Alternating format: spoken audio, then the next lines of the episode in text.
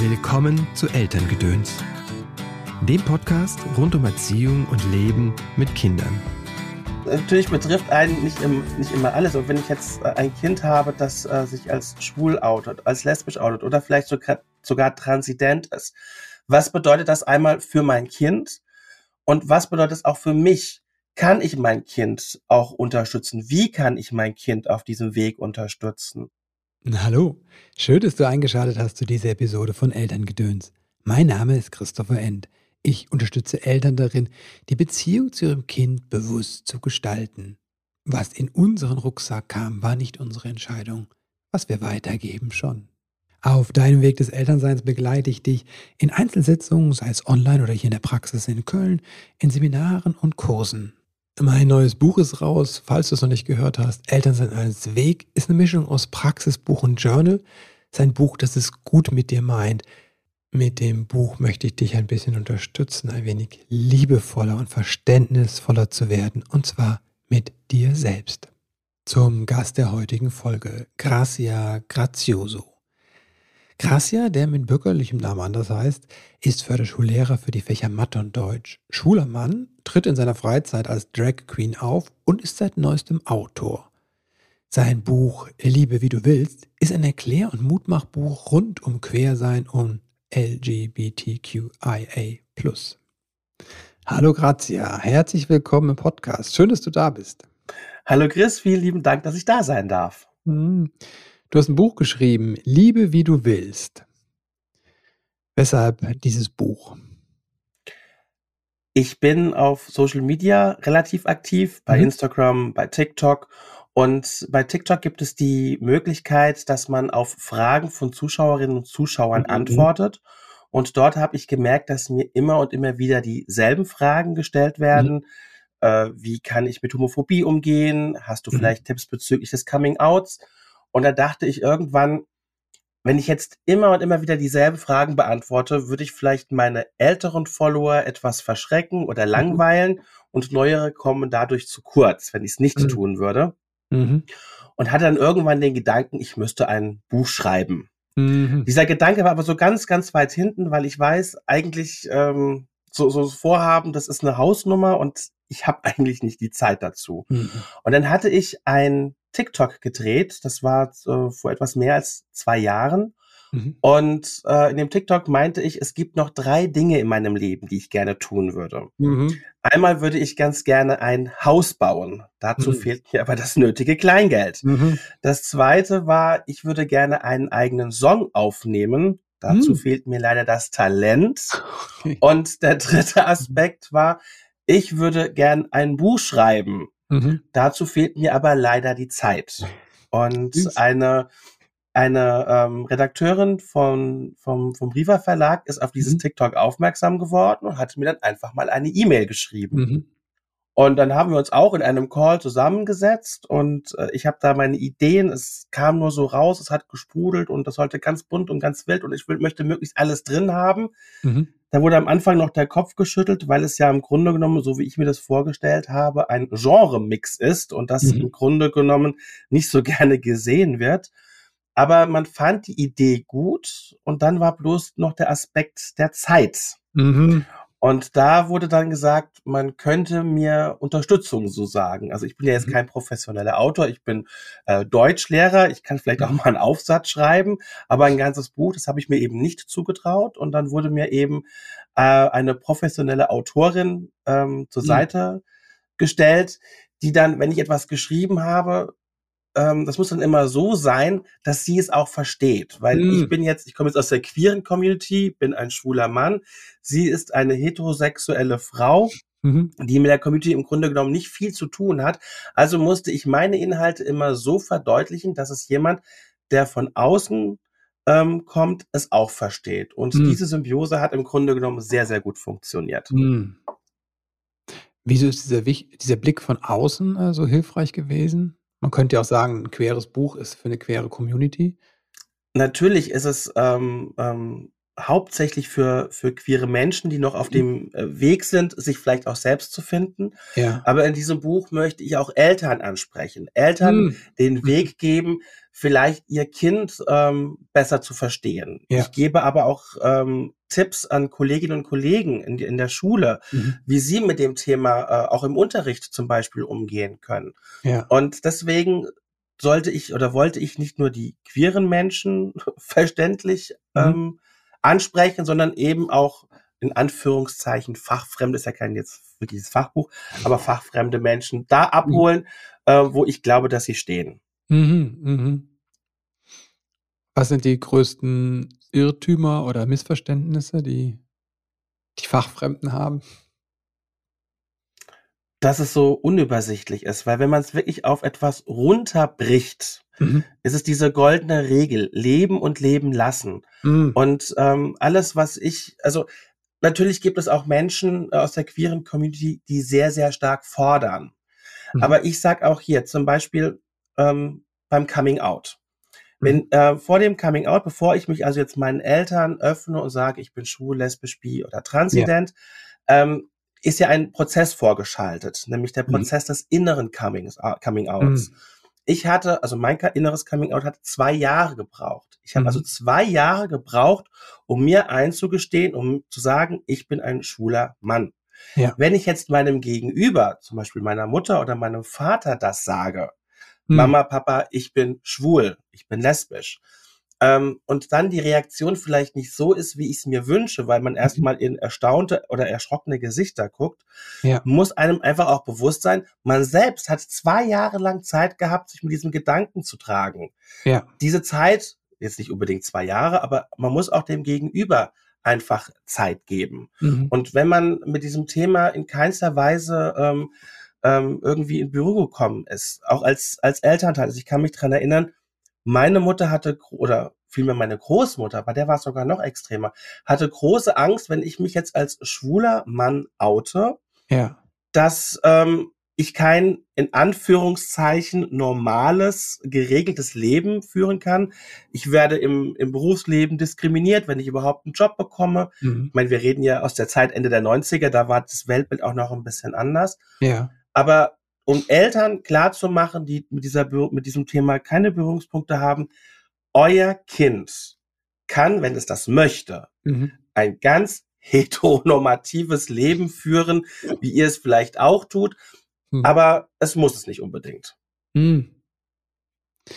Ja, ich meine, ne, du sagst 90er und dann kommt die Oma ja dann auch aus einer anderen Zeit nochmal. Ne? Und wenn Ja. wir zurückdenken, äh, 60er, 70er war das auch alles andere als lustig, ne? wenn du ähm, Ich habe auch im, im, im Buch eine, eine Zeitschiene ähm, Hm. ähm, ähm, reingeschrieben. Äh, gut, wir fangen da an bei den Gesetzen im 13. Jahrhundert, ist vielleicht jetzt erstmal weniger spannend, aber ähm, mit der Zeit des Nationalsozialismus ging es dann wirklich los. Also meine Großmutter ist 1932 geboren. ja, Als sie auf die Welt kam, ähm, galt man als krank. Wenige Ja. Jahre später wurden äh, schwule Menschen ermordet. Ja. Und so ist sie sozialisiert worden. Ja. Und wenn man ihr dann im Grunde genommen auf einmal dann sagt, ähm, wie alt war sie da? Äh, acht, also Ende 6, 8, nee, zwei- 2000 habe ich mich bei ihr geoutet. Da war sie 68. mhm. Und ähm, das ist natürlich erstmal, oh Gott, äh, Junge, das Mhm. macht nichts, das kann man behandeln, weil sie noch Krass. dachte, das ist eine Mhm. Krankheit. Ja. Aber auch sie hat die Zeit gebraucht, äh, um zu erkennen, nee, mein Enkel ist nicht krank, dem geht's gut. Äh, zwei Jahre später hat sie ihren heutigen Schwiegersohn dann kennengelernt. Mhm. Äh, den hat sie auch ins Herz geschlossen Hm. und das ging dann über Jahre hinweg, dass sie ganz am Schluss, das war vor, vor fünf Jahren, äh, stand sie mit mir als Drag Queen auf der Bühne und hat mit Wow. mir performt. Ja? Wow. Also sie hatte auch einen Entwicklungsprozess durchgemacht, Wow. ähm, aber sie hat die Zeit gebraucht. Sie Hm. hat die Zeit gebraucht. Und ich glaube, dass diese Zeit müssen sich auch Eltern und Lehrer nehmen, aber die Zeit auch dann effektiv nutzen, um sich mit dem Thema auch wirklich auseinanderzusetzen. Mhm. Wie setze ich mich mit dem Thema auseinander? Indem ich zum Beispiel das Buch lese. Ja, liebe wie du willst. Es ist auch sehr bunt Also- geworden, muss man sagen. Richtig. Ähm, natürlich betrifft einen nicht, im, nicht immer alles. Aber wenn ich jetzt äh, ein Kind habe, das äh, sich als schwul outet, als lesbisch mhm. outet oder vielleicht sogar, sogar transident ist, mhm. was bedeutet das einmal für mein Kind und was bedeutet es auch für mich? Kann ja. ich mein Kind auch unterstützen? Wie kann ich mein Kind auf diesem Weg unterstützen? Und für mich, und da bin ich manchmal auch ein bisschen, gehe ich auch ein bisschen streng mit Eltern ins Gericht. Ja. Ähm, ich erwarte von Eltern, die ihr Kind lieben. Bedingungslose mhm. Liebe ist das Kind so anzunehmen, wie es ist und im Entwicklungsprozess mhm. zu unterstützen. Mhm. Ja? Und wenn ich das als Elternteil nicht tue, mhm. dann mache ich vielleicht meinen Job auch nicht richtig. Ist sehr provokant, das, das ja. weiß ich, aber für mich, ähm, also wenn ich habe jetzt keine eigenen Kinder, mhm. aber für mich steht es an, an oberster Stelle, dass mein Kind glücklich ist gesund und glücklich. Mhm. Und das schaffe ich nur, wenn ich dieses Kind auch ähm, diesbezüglich unterstütze und ihm nicht irgendwelche unnötigen Steine in den Weg lege oder ähm, es immer wieder verurteile oder es immer wieder ausbremse. Ähm, es wird vielleicht nicht das Leben leben, äh, wie ich es mir gewünscht habe, mhm. aber es ist ja auch das Leben des Kindes und nicht mhm. das Leben der Eltern. Was passiert oder was könnte passieren, wenn die Eltern das Kind nicht so unterstützen, wenn es sein Coming Out hat. Ne? Ähm, also ich würde sogar schon, einen Schritt äh, früher anfangen, mhm. noch bevor man vielleicht ähm, die Vermutung hat, dass das Kind vielleicht queer ist. Ähm, wenn man abends zum Beispiel vorm, äh, vom Fernseher sitzt und ähm, in, im Fernsehen kommt eine schwule Rolle drin mhm. vor und wenn dann der Familienvater sagt, ach, diese Schwuchteln müssen die jetzt überall sein, damit macht man schon was kaputt. Mhm. Ja, wenn das Kind jetzt zum Beispiel homosexuell ist. Ja. Also auch hier zum Beispiel schon auf die Sprache achten. Mhm. Ja. Und wenn das Kind sich dann ähm, ähm, outet, ähm, bei der Mutter, beim Vater, beim Lehrer oder bei mir war es meine kleine Schwester, der erste Mensch, mhm. bei dem ich mich geoutet habe, ähm, dass man es auffängt, sagt, es ist alles in Ordnung mhm. und vielleicht müssen wir gemeinsam diesen Weg gehen, mhm. gemeinsam lernen. Also dieses Kind wirklich an die Hand nehmen, okay, für mich ist das auch total neu und vielleicht ist es auch erstmal ein Schreck und dieser Schreck ist auch vollkommen in Ordnung. Ja, wenn man äh, sich ein ganz anderes Leben äh, vorgestellt hat im Kopf. Mhm. Und man kann sie auch als Elternberatung holen. Mhm. Ja, also wenn man jetzt wirklich ein großes Problem damit hat, ähm, das Problem das Problem in Anführungszeichen nicht wegreden, sondern sich dann wirklich auch jemanden suchen, der einen unterstützen kann, das Kind dann auch so anzunehmen, ähm, wie es ist. Weil man wird es nicht ändern können. Also mhm. keiner sucht sich seine Haarfarbe aus, seine Hautfarbe oder seine Augenfarbe, auch nicht seine mhm. Sexualität. Natürlich kann ich mir die Haare färben, ich kann ähm, mir ähm, Kontaktlinsen, farbige Kontaktlinsen reinmachen, das ändert aber nichts an meiner Augenfarbe. Mhm. Und ich kann aber da nicht erwarten, dass äh, das Kind für den Rest des Lebens dann mit gefärbten Haaren und, und, äh, und bunten mhm. ähm, oder anderen Augen ähm, rumläuft, weil glücklich klar wird's dadurch nicht. Mhm.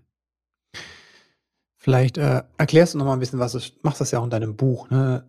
Sexuelle Identität und sexuelle Orientierung, was das ist, beides. Mm, also für mich ist die sexuelle Identität ist also ich bin schwul. Das ist meine mhm. Orientierung. Mhm. Ja, habe hab ich mir nicht ausgesucht. Mhm. Aber es wird auch zu meiner Identität, weil ich es lebe. Mhm. Ähm, vielleicht äh, ähnlich mit, ähm, mit, mit Fußballverein. Ich glaube, vielleicht kann man das auch noch so äh, verbinden. Also ich bin mhm. ein, ich weiß, ich spiele gerne Fußball. Mhm. Also ich verstehe mich als Fußballspieler, mhm. aber ich identifiziere mich dann zum Beispiel mit einem Fußballverein. Bayern mhm. München, ach, was weiß ich, was es da gibt. Also Fußball ist überhaupt nicht mein Metier.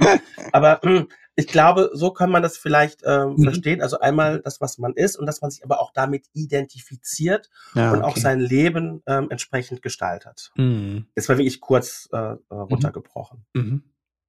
Was wäre das ideale Umfeld für Kinder und Jugendliche, wenn die da äh, aufwachsen, dass sie zu ihrer Identität, zu ihrer Orientierung einfach stehen können? Ähm, es vielleicht, ähm, also dass man, dass man drüber spricht, aber mhm. ähm, ich würde es gar nicht so groß zum Thema machen. Ähm, also wenn ich jetzt, äh, wenn, wenn jetzt mein Kind, also ich habe eine Tochter und die, ähm, also ich meine, ich hatte auch mal eine heterosexuelle Phase von anderthalb Jahren, ich habe es zumindest versucht. Ähm, aber dass ich, äh, dass ich, wenn, wenn mein Kind über, also meine Tochter über ihre Partnerin spricht, mhm. ich genauso mit diesem Kind darüber spreche, ähm, als wäre es ein Partner, wenn ich mhm. mir das mhm. so, so vorgestellt hätte. Bei Familienfesten, dass es auch selbstverständlich ist, dass die Tochter ihre Freundin mitnehmen kann. Mhm. Und nicht, dass irgendwie so unter den Teppich gekehrt wird, nee, oder dann Alibi-Freund irgendwie äh, wie, wie rangezoomt wird. Ähm, dass man damit einfach sowas wie, also total natürlich umgeht und dem eben nicht diesen besonderen Stempel aufgibt. Mhm. Weil für das Kind, äh, das, das, sich, das sich outet, ist es erstmal was Besonderes aus dem Grund, weil es weiß oder sieht, dass mein Umfeld, ein Klassenkameraden, Freundinnen und so weiter und so fort, eben nicht so ist, wie ich es bin. Mhm. Also bin ich nicht normal in Anführungszeichen, im, also in der Heteronormativität. Aber ähm, wenn die Eltern damit ganz normal umgehen, kein ja. Tovabo äh, machen, ich glaube, ist schon ganz, ganz viel gewonnen. Mhm. Und wenn man sich unsicher ist als Elternteil, ist mein Kind jetzt äh, homosexuell, ja, mhm. dann nicht davon ausgehen, von wegen, ja, wann bringst du denn mal deine Freundin mit? Mhm. Als wenn, wenn man jetzt mit dem Sohn spricht, sondern ähm, du kannst gerne auch mal deine Freundin oder vielleicht hast du auch einen Freund, bring den doch mal mit. Ja, mhm. also da, da nicht so auch dem Kind zu, äh, also so vermittelt man dem Kind, egal wie du dich entscheidest, egal wie du lebst, egal wie du bist, so wie du bist, ist es richtig und hm. ich nehme dich auch so an. Hm. Was können Eltern machen, wenn sie merken, dass ihnen das schwer fällt? Dass sie da irgendwelche ähm, Vorbehalte haben, Hemmungen haben? Weil ich merke das an, ne, und ich denke immer schon, ich bin in einer Blase, aber ich sehe dann Leute, die mir dann hm. auch erzählen, ja, man sollte nicht so viel über ähm, zum Beispiel in Schulen drüber sprechen. Habe ich letztens Gespräch, dass jemand meinte, ja, wenn man so viel darüber spricht in den Schulen, ne, über, jetzt weiß ich den richtigen Begriff nicht, ne, also wenn man merkt, man ist im falschen Körper. Ja, Transident, ja. Transident, ne, dass man mhm. soll nicht darüber so viel sprechen, so nach dem Motto, dann würden die Menschen auf die Idee kommen, was ich ganz abstrus finde. Also wenn ich mir vorstelle, wie viel ich in Mathematik über rationale Zahlen spreche, wie viel mhm. ich über Wurzelrechnungen und da, da kein, keiner meiner Schüler ist hier eine Wurzel deswegen geworden. Oder wenn wir in Biologie über, äh, über die Zelle sprechen, ja, hat sich keiner zum Einzeller zurückentwickelt. Ähm, ja. Also das ist etwas, was man sich nicht aussucht. So wird ja. man geboren. Wenn man in der Schule aber darüber spricht und es eine, eine mhm. gewisse ähm, ähm, einfach in den Alltag integriert und daraus mhm. eben äh, nicht so was Besonderes macht, indem man es irgendwie verschweigt oder es gar nicht mhm. zum Thema mhm. macht, sondern es genauso wie alle anderen Themen bespricht, ist es ja doppelt gut. Einmal wissen mhm. die ähm, queeren Menschen, aha, das ist so, so wie ich jetzt denke und fühle, ist es gar nicht verkehrt. Ja. Und die ähm, Wir sind auch Teil queeren Menschen, hm? genau, mhm. und die queeren Menschen, ähm, äh, die nicht queeren Menschen erkennen an, okay, also ich bin jetzt nicht die einzige Person, also so wie ich lebe, muss nicht jeder leben. Ja. Mhm. Also das ist dieser, ähm, dieses, wie soll ich es ausdrücken? Ähm, also es kam eine Mutter auf mich zu, mhm. die mir auch in den sozialen Medien ähm, folgt mhm. und die hat sich bei mir bedankt. Mhm. Aber nicht, weil jetzt ihr Kind queer ist, mhm. sondern sie sagt, sie findet es so toll, dass ihr Kind jetzt einfach auch mal einen schwulen Mann kennenlernt ah. und sieht, das ist ja jetzt gar nichts so Besonderes. Der Mathelehrer, der ist genauso mhm. langweilig wie alle anderen Lehrer auch. Er liebt halt bloß nur jemand anderen. Ja. Und mehr ist es nicht. Aber das mhm. muss in den Köpfen muss einfach ankommen, dass das normal ist. Also es ist mhm. jetzt nicht, ähm, also nicht, nicht äh, wir reden hier von zehn Prozent, ähm, äh, die, die äh, zur queeren Community gehören, aber diese zehn Prozent, die sind auch ein Teil und die haben auch ja. eine Berechtigung. Und das, glaube ich, müssen, äh, muss, muss bei den Schülerinnen und Schülern, aber auch bei den Lehrerinnen und Lehrern ankommen. Und natürlich am besten auch noch bei den Eltern. Ja, ich bin ja manchmal auch echt erstaunt, was es da so an homophoben Ideen noch gibt. Also gerade ne, in der Schule, wir sind ja auch ähm, eher so ein gutbürgerliches Viertel und dann noch im Gymnasium und trotzdem, ja, ist schwul eher noch ein, ein, ein, Schimpfwort. Und das erschreckt mich wirklich. Also, ne, wo ich denke, ja, es ist halt nicht mehr die 80er, aber trotzdem wird es noch das, das hat was mit, ähm, mit ähm, Gott, ich hoffe, ich mache jetzt nicht noch eine neue Baustelle auf, aber für mich mit toxischer Männlichkeit zu Ja. tun. Mhm. Also, wie hat ein feel Mann zu sein? Mhm. Ein Mann muss groß, stark sein, der muss sich durchsetzen können. Mhm. Und wenn man dieses Bild von einem Mann hat, wie er zu sein hat oder Ja. wie er sein soll, wie er sein muss, ist ja auch ein gesellschaftliches Problem, Mhm.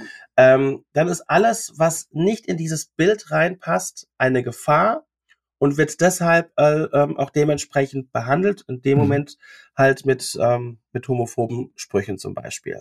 Mhm.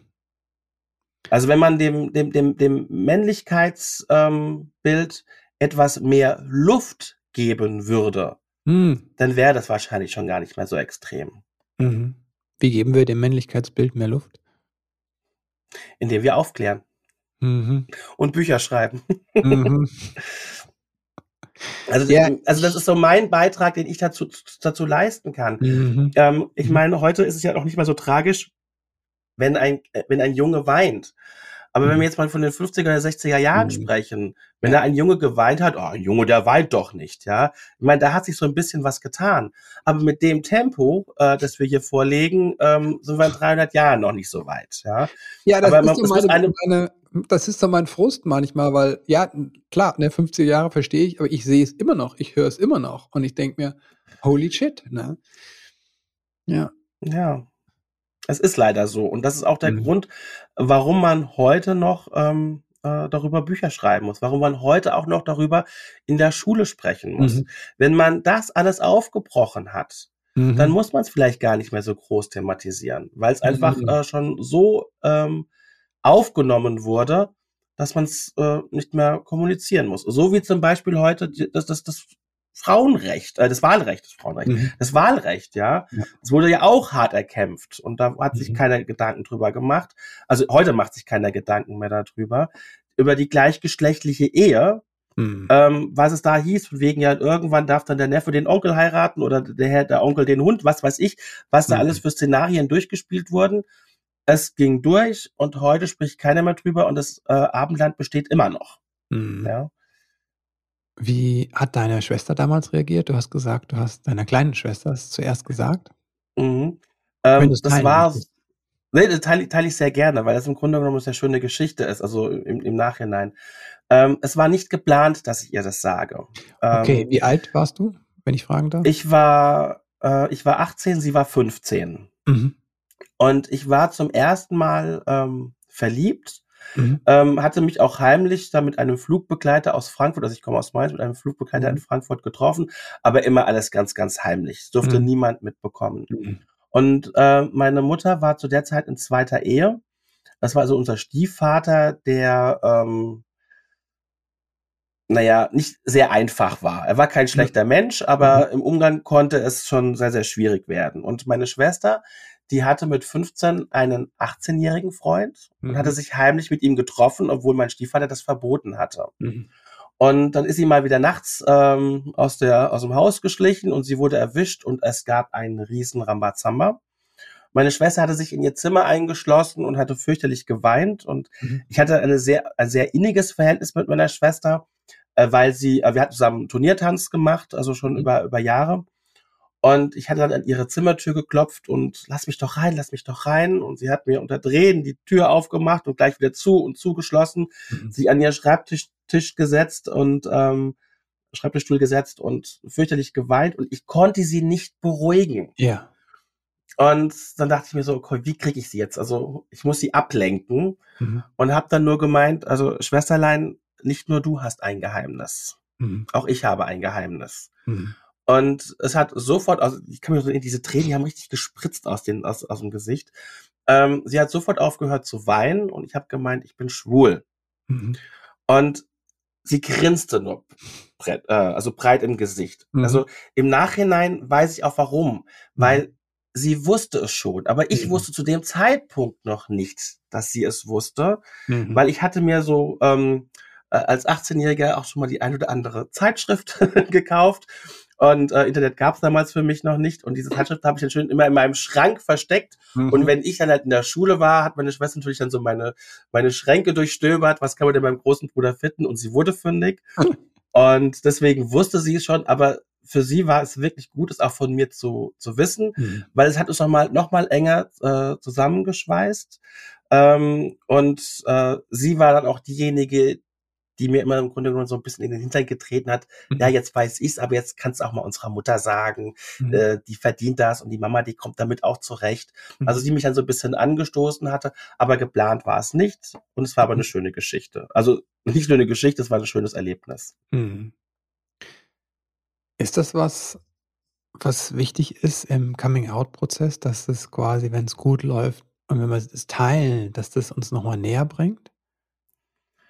Ähm, ich meine, ich, also so habe ich das zumindest in meiner Biografie empfunden. Mhm. Also äh, ein, ähm, also meine Familie hatte mir nie das Gefühl gegeben, ich müsste Angst haben für das, was ich bin. Mhm. Also wenn ich anders wäre. Also ich hatte nie, also im Schreibprozess habe ich das immer versucht wieder zu reflektieren. Ich kann mich mhm. nicht dran erinnern, dass meine Eltern mir irgendwann mal gesagt haben, so, oh, das sowas wollen wir nicht oder sowas ja. finden wir furchtbar. Dieses Gefühl haben sie mir nie gegeben. Aber trotzdem ja. hatte ich diese, dieses, diese Angst, äh, mich zu öffnen. Okay. Mhm. Und mit, ähm, und ich rate jedem ab, sich einer Gruppe zu, zu outen, sondern immer nur einzelnen Personen. Okay. Menschen, die einem sehr, sehr nahe stehen, damit fängt man an. Und wenn mhm. man sich auch unsicher ist, muss ja nicht immer gleich ein Familienmitglied sein, es kann ja auch eine Freundin oder ein Freund sein. Aber durch diese positiven Erlebnisse bin ja. ich auch immer selbstsicherer geworden und selbstbewusster geworden. Mm, mhm. Und ähm, das ging dann so weit, ich war auf einer katholischen Schule. Mm. Und ähm, nach dem Abitur, das war so die Abitursfeier, wo ich dann gesagt habe, und übrigens, jetzt kann es jeder wissen, ich bin schwul. Ich meine, es hat noch zwei Jahre gedauert, aber dann war es mir egal, weil ich mhm. nicht mehr Angst hatte, irgendwas zu verlieren, ja. weil der Mathelehrer vielleicht ein Problem damit hat, dass er mich im, im Mathe-Abi durchrasseln mhm. lässt. Ähm, also solche Ängste hatte ich dann, also wirklich Existenzängste hatte ich damals. Und ähm, und dann kamen Schülerinnen und Schüler, also Mitschülerinnen und Mitschüler auf mich zu und haben gemeint, so ja, sie haben sich sowas ja schon immer gedacht. Aber jetzt, wo ich zu mir stehe, ähm, können Sie mit mir viel mehr anfangen. Ähm, oder jetzt können Sie mich einsortieren. Also wir ah. Menschen brauchen dieses Schubladendenken. Ja, ja natürlich ist es hm. schön, wenn wir dieses Schubladendenken auch wieder aufbrechen können. Aber uns hilft es zu wissen, okay, den kann ich da einsortieren. Ist es für mich eine Gefahr oder ist es für mich keine Gefahr? Ja, In dem ja. Moment ist es keine Gefahr. Hey, es ist gut, alles, alles, alles mhm. so wie es, mhm. äh, so wie es ist. Und ich habe in meinem, und das versuche ich ähm, rüberzubringen. Ich habe in meinem ähm, in meinen zwei Jahren des Coming Outs keine einzige negative Erfahrung gemacht. Wow. Und das hat mich zu diesem starken, also ich denke mal starken Mann werden lassen mhm. und selbstbewussten Mann werden lassen, den ich heute bin. Mhm. Natürlich, also dieser, dieser Kommentar, den ich vorhin erwähnt hatte mit meiner Großmutter, äh, Junge, das macht nichts, das kann man behandeln. Das war mhm. so der, der härteste Schlag für mich. Mhm. Damals hatte das wehgetan. Ja. Aber in der Retroperspektive ähm, im Schreibprozess ist mir auch wieder bewusst geworden. Klar hat sie das damals gesagt. Sie ist ganz anders sozialisiert worden. Mhm. Bei meiner Mutter hatte ich eine ähnliche Erfahrung. Als ich mich meiner Mutter geoutet hatte, äh, war das so nach dem Motto, so, Junge, ist überhaupt kein Problem, aber bitte benutzt Kondome. Und aber anderthalb Jahre vorher hatte ich eine Freundin gehabt mhm. und da hat sie sie nie zu mir gesagt, Junge, benutzt Kondome. Mhm. Und, mhm. Äh, und im Schreiben, warum hat meine Mutter eigentlich, so auch wieder voll mit Vorurteilen. Ja. Aber mhm. nein, meine Mutter, also mein Vater ist Arzt, meine Mutter, die Frau des Arztes, mhm. die sind voll in der AIDS-Krise groß geworden. Ich bin in der ja. AIDS-Krise geboren worden, mhm. ja, oder kurz, da, äh, kurz davor. Und ähm, das ist natürlich ja nochmal eine ganz andere Angst, weil damals auch die Aufklärung noch eine, ja. noch eine ganz andere war. Mhm. Ähm, und dass ich im Nachhinein verstehen kann, warum meine Mutter damals so reagiert hat. Mhm. In dem Moment konnte ich das Ganze natürlich nicht überblicken. Ja. Aber mal 20 Jahre später, A, macht Sinn und im Grunde genommen hat sie auch richtig ähm, reagiert. Mhm. Was können Eltern noch tun? Also du hast gesagt, einmal sich informieren, ne, das Kind annehmen so im sich gemeinsam auf den Weg machen? Ja, also ich, ich glaube, wenn, ähm, und damit ist schon, schon ganz viel getan, wenn Eltern ihr Kind bedingungslos lieben. Mhm. Ich glaube, das ist die einzige Aufgabe, die sie haben. Okay. Und mhm. sie natürlich auch noch dabei beim äh, Ent äh, Entwicklungsprozess zu unterstützen. Meine Mutter hatte auch mal so einen Satz gesagt, der bei mir hängen geblieben ist. Ähm, du bist mein Sohn, ich liebe dich bedingungslos. Auch mhm. wenn du zum Mörder werden würdest. Wow. Ähm, ich finde die Tat nicht gut und du könntest dir Mhm. ordentlich was anhören, ja, Mhm. aber deswegen würde ich dich nicht weniger lieben, weil du bist mein Sohn. Mhm. Und das hat sich bei mir eingebrannt. Also Mhm. natürlich, also und, und diese Sicherheit, sich in dieser Sicherheit Mhm. wiegen zu können. Mhm. Ich werde von meiner Mutter oder auch von meinem Vater äh, bedingungslos geliebt. Das Mhm. gibt Rückendeckung, das, das beflügelt einen. Dass wenn ich auch weiß, okay, es gibt vielleicht Menschen, die ein Problem mit mir haben und die Ja. das vielleicht auch offen kommunizieren oder mir zeigen. Mhm. Aber die Menschen, die mir wichtig sind, Mhm. die halten zu mir, die fangen mich auf. Und Mhm. das brauchen die Menschen, das brauchen die Kinder und Jugendlichen, um auch gesund heranwachsen zu können und selbstbewusst heranwachsen zu können. Das heißt nicht, dass man alles gut finden muss. Ja? Mhm. Aber ähm, ich sage auch immer, also ich hatte ähm, jahrelang eine sehr, sehr gute Freundin und der Vater Mhm. hatte immer so homophobe Tendenzen. Mhm. Deswegen wollte ich auch lange nicht, dass der Vater das weiß. Ja. Ähm, aber die damals beste Freundin konnte natürlich ihren Mund nicht halten und sie hat es ähm, Mhm. gesagt, was im Nachhinein auch kein großes, äh, großes Drama war. Ähm, der Vater hat mir aber immer wieder zu verstehen gegeben, dass er mit der Homosexualität nicht so glücklich ist. Mhm. Aber er schätzt mich als Mensch. Mhm. Und das tut auch schon viel zu sagen. Also man muss, die Homosexualität betrifft ja nur mich und ist nur ein Teilaspekt von mir. Ja. Wenn man mich aber die ganze Zeit immer nur als den schwulen Mann sieht, immer nur dieses Schwul als rote Tuch, dann ist natürlich das Problem das Gegenüber, nicht mein Problem. Mhm. Aber wenn man sagen kann, okay, ich habe jetzt mit Homosexualität so mein Problem, Mhm. aber ich kann das ausblenden und trotzdem Mhm. das Gegenüber ähm, wertschätzend ähm, behandeln, ist auch schon ganz viel gewonnen. Aber als Elternteil erwarte ich, ähm, Mhm. dass man das Kind einfach auch unterstützt. Das, erwa das erwarte ich wirklich. Also das ist kein, kein Wunsch. Ich erwarte von Eltern, dass sie ihre Kinder ähm, unterstützen. Mhm. Und die Kinder müssen ihre Erfahrungen selbst machen. Da schließt sich gerade so eine Frage bei mir an, wenn du sagst, die Kinder müssen ihre Erfahrungen selbst machen. Was ist quasi vor dem Coming Out? Weil manchmal, ne, du sagst, es ist innere Coming Out ist ein Prozess und manchmal haben Eltern ja schon eine Idee, wenn sie auf ihr Kind schauen. Ne? Und ähm, ich weiß auch von Eltern, die ich begleite, ne, wo das Kind es schwierig hat, ne, und die Eltern schon eine Idee haben, dass ne, es vielleicht quer sein könnte, so. Äh, aber das Kind ist noch nicht so wie weiß, ne, aber es immer aneckt und darunter auch leidet. Wie sollten Eltern damit umgehen? Nee, also ähm, es, man kann natürlich, ja, es ist, also ich, ich weiß, wie es, äh, wie es für mich war. Also mich hatte irgendwann mal mein kleiner Bruder ähm, gefragt, ähm, auch als Teenager, da war ich noch nicht äh, geoutet, Ja. hat er mich gefragt, der ist sechs Jahre jünger als ich, ähm, mich gefragt, ob Wow. ich, ob ich schwul bin. Mhm. Und das habe ich natürlich abgetan. Ja. Und ähm, für mich war das Verletzende, und das kam auch immer wieder in meiner Biografie vor, also Mhm. zumindest bis zu meinem Coming Out, dass Menschen es mir wohl schon angesehen haben. Mhm. Also egal, was ich gemacht oder getan habe, es wurde mir angesehen. Und ich Okay. habe das damals selbst auch noch als ähm, Makel wahrgenommen. Mhm. Also es ist, es ist das Gleiche, wenn, wenn jemand, ähm, jemand, der, der, der vielleicht etwas fülliger ist und sich in seinem Körper ähm, vielleicht nicht so wohl fühlt, weil er sich selber Ja. noch nicht so annehmen kann, Mhm. immer wieder aufs Gewicht äh, angesprochen wird. Mhm. Oder jetzt ähm, auf meine wunderbare Haarpracht angesprochen. Also ich meine, ich habe keine Haare mehr, ja. Aber wenn mir das immer mal wieder jemand sagt und ich das selbst als meinen Makel ansehe, Ja. Dann verletzt das. Und wenn man. Kinder immer wieder, immer mal wieder so auch nur vorsichtig drauf anspricht. Und wenn meine Oma sagt von wegen so, ja, vielleicht isst du mal zwei Kartoffeln weniger, dann weiß ich ganz genau, was sie meint, ohne dass es Mhm. ausgesprochen wurde, aber es Ja. verletzt mich. Ja. Dann hau mir doch die beiden Kartoffeln erst gar nicht auf den Teller, ja. Mhm. Dann lass es doch. Und ich, und so, glaube ich, habe ich das auch als, als Jugendliche empfunden. Ähm, lasst die Kinder selber kommen. Ja, Mhm. sprecht es nicht an, auch nicht, auch nicht indirekt. Man Mhm. kann, äh, also in, ähm, als Lehrer weiß ich, es gibt Kinder zum Beispiel, die können mit Lob Mhm. nicht gut umgehen. Ja. Ja.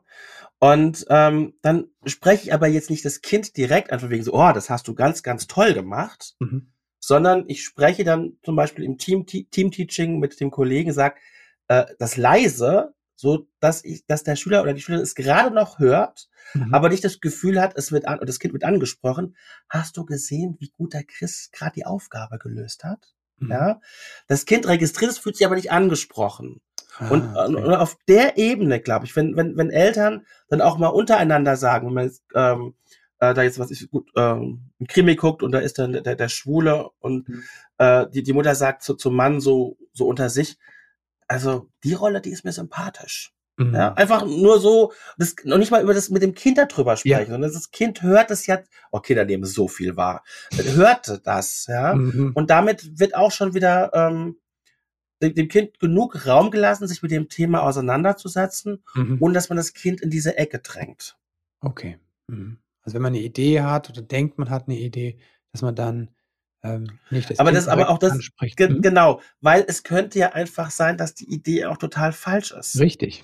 Ja, also vielleicht ist das Kind einfach nur nicht so toxisch männlich, wie man sich es vielleicht vorgestellt hat, mhm. sondern ein bisschen weicher. Aber ja. der Junge ist vielleicht dann trotzdem äh, verliebt sich trotzdem in Mädchen. Ja, mhm. und nur weil er vielleicht mal ein bisschen längere Haare hat oder weil er eben nicht dieser toxischen Männlichkeit entspricht, ja ihn gleich äh, abzustempeln, nicht, nicht gut, nicht gut. Mhm. Mhm.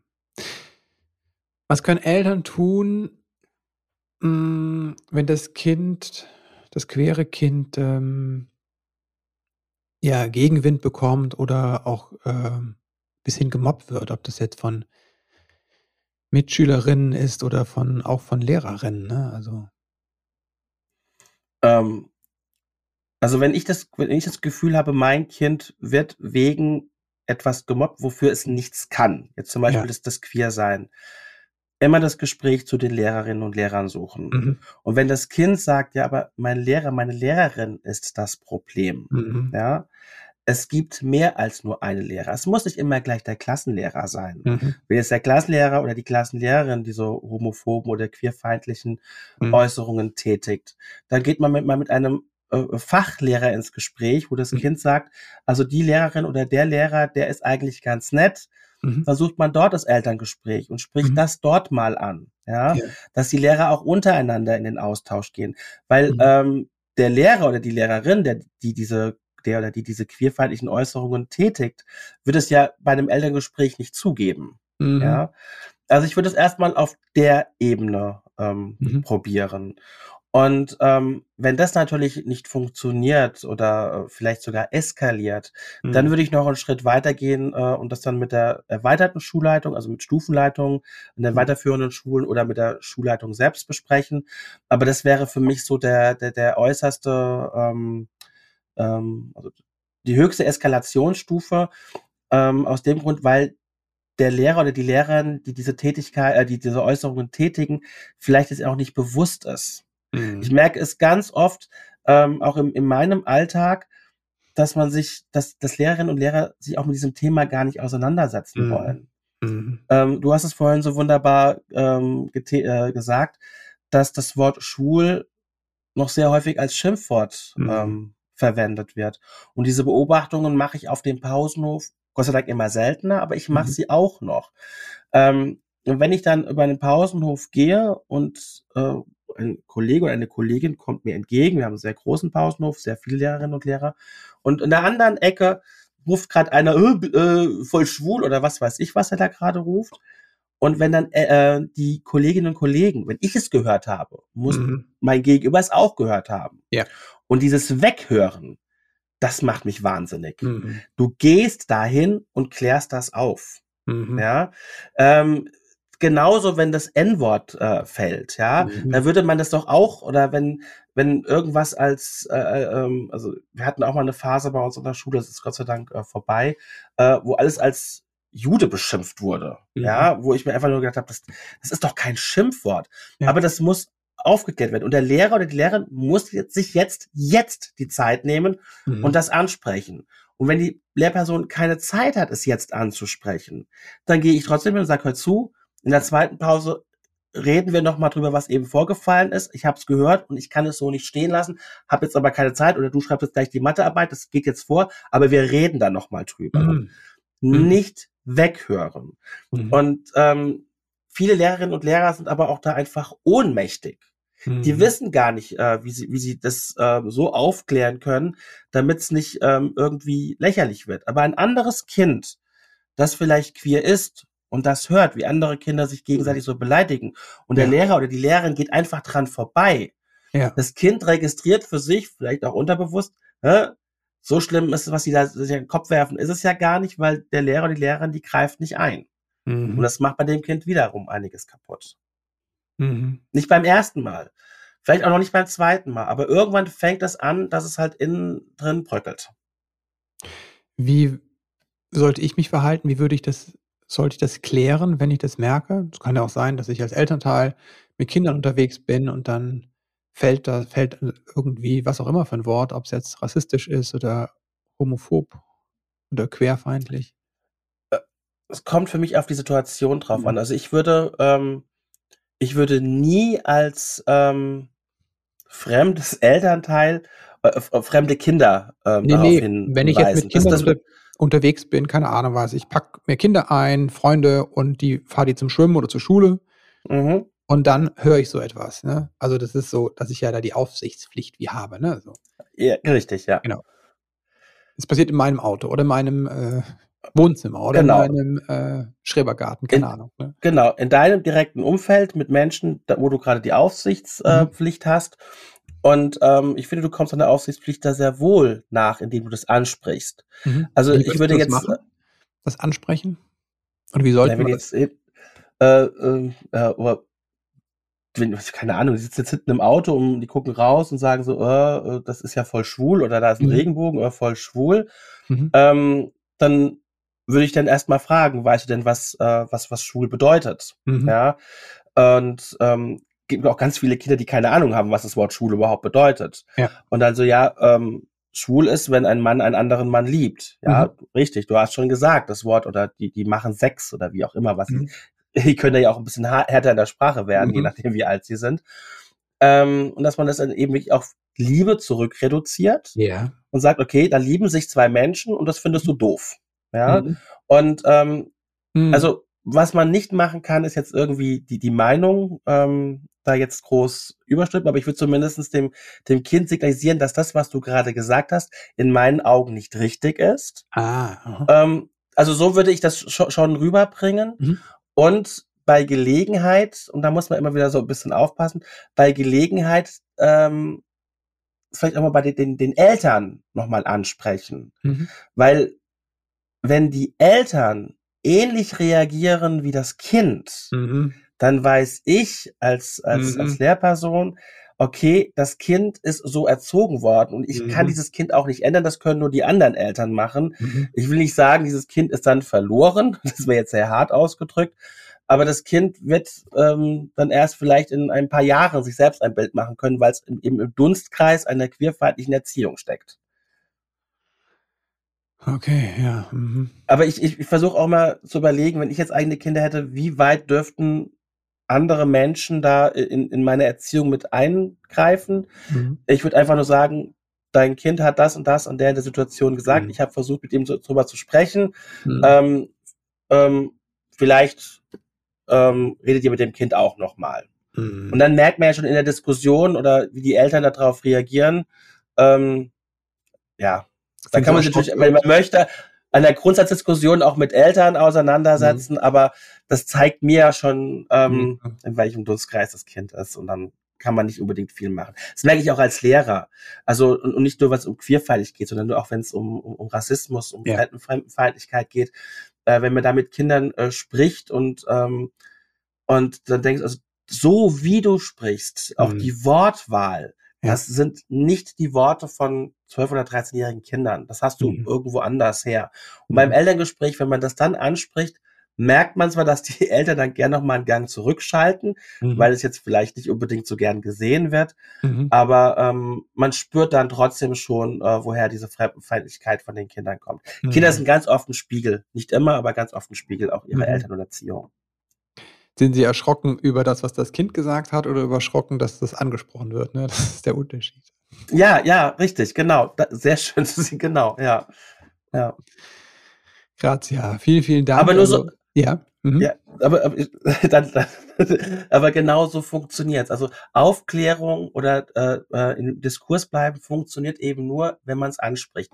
Der mhm. Vater, der das andere Elternteil anspricht, weil er etwas beobachtet hat, mhm. oder der Lehrer, der den anderen Lehrer äh, anspricht, weil er etwas beobachtet hat, mhm. aber trotzdem nicht nur über das Kind sprechen, sondern eben mhm. auch mit dem Kind sprechen. Mhm. Mhm.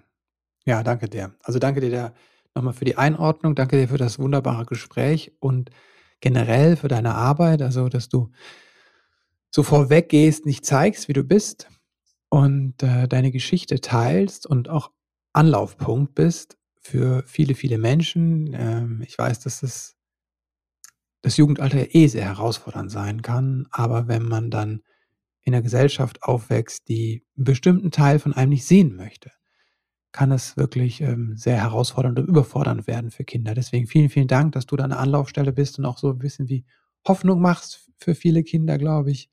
Sagen, ah, okay, ne, das geht auch mit, ne, so.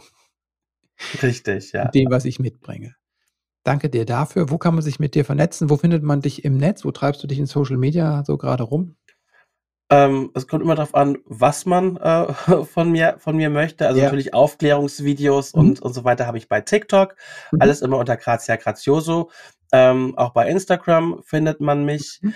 Äh, wenn man den direkten Austausch möchte, kann ich noch Facebook ähm, empfehlen. Dort ist es mhm. immer leichter, auch ähm, mit, was den Nachrichtenaustausch angeht. Ja. Ähm, und über E-Mail g.grazia, also grazia, grazioso at gmail.com äh, findet man mich auch. Mhm, super. Packen wir alles in die Show Notes rein. Danke dir auch dafür. Jetzt zu den letzten Fragen, die alle meine Gäste beantworten können, wenn sie wollen. Wenn du an deine eigene Kindheit denkst, was hat vielleicht gefehlt, was du dir später selbst beibringen konntest? Also mir hat in meiner, also ich habe wirklich eine, ich bin in der Bubble aufgewachsen. Also ich hatte wirklich eine schöne Kindheit. Mhm. Mir hat mhm. es äh, eigentlich nichts an nichts gefehlt. Ähm, für mich war es bloß als Jugendlicher, aber das ist halt Zeit geschuldet, halt sehr, sehr schwierig, ähm, an Informationen heranzukommen. Mhm. Also, mhm. was bedeutet homosexuell? Also, wie bin ich und, und so weiter und so fort.